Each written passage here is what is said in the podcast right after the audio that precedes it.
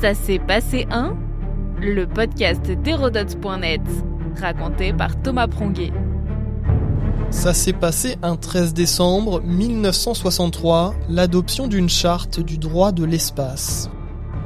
Loin d'être lunaire, cette charte représente les prémices du droit international sur notre galaxie, une résolution visionnaire et source d'enjeux en pleine course à l'espace et dans le contexte de guerre froide. En 1957, l'URSS ouvre une nouvelle ère en lançant le premier satellite dans l'espace. Il s'agit de Sputnik, le tout premier objet mis en orbite autour de la Terre, un réel succès technique. Se pose dès lors la question des règles dans l'espace. À qui appartient-il? Comment l'utiliser? Une instance spécifique est rapidement créée dès 1959 au sein de l'Assemblée générale des Nations unies, le Comité pour l'utilisation pacifique de l'espace extra-atmosphérique. Son nom veut tout dire en pleine guerre froide. Le 13 décembre 1963 est adoptée la Charte du droit de l'espace par la résolution 1962-18.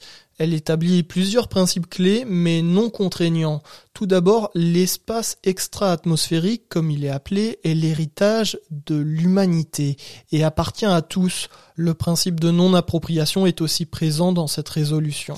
De plus, toute puissance spatiale explorant ou utilisant l'espace doit effectuer ses activités conformément au droit international, une mesure pour maintenir la paix et la sécurité dans le monde et en dehors de ses frontières. La NASA, créée en 1958, place son premier astronaute en orbite autour de la Terre en 1962. Un an plus tôt, Yuri Gagarin était le premier humain envoyé dans l'espace par les soviétiques.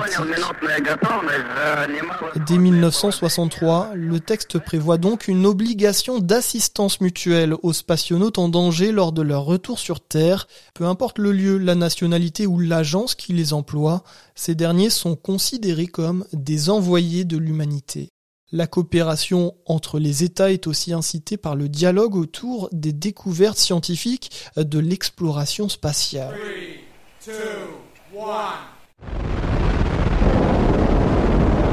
Cette charte ouvre la voie à pléthore d'autres textes, ceux-ci contraignants juridiquement.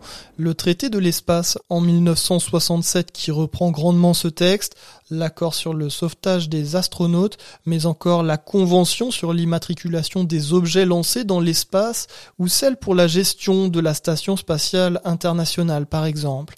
Ce texte s'avère au final assez visionnaire alors qu'on est au tout début de l'histoire spatiale. Notre podcast historique vous plaît N'hésitez pas à lui laisser une note et un commentaire ou à en parler autour de vous. Et puis pour en apprendre plus sur l'histoire, rendez-vous sur hérodote.net.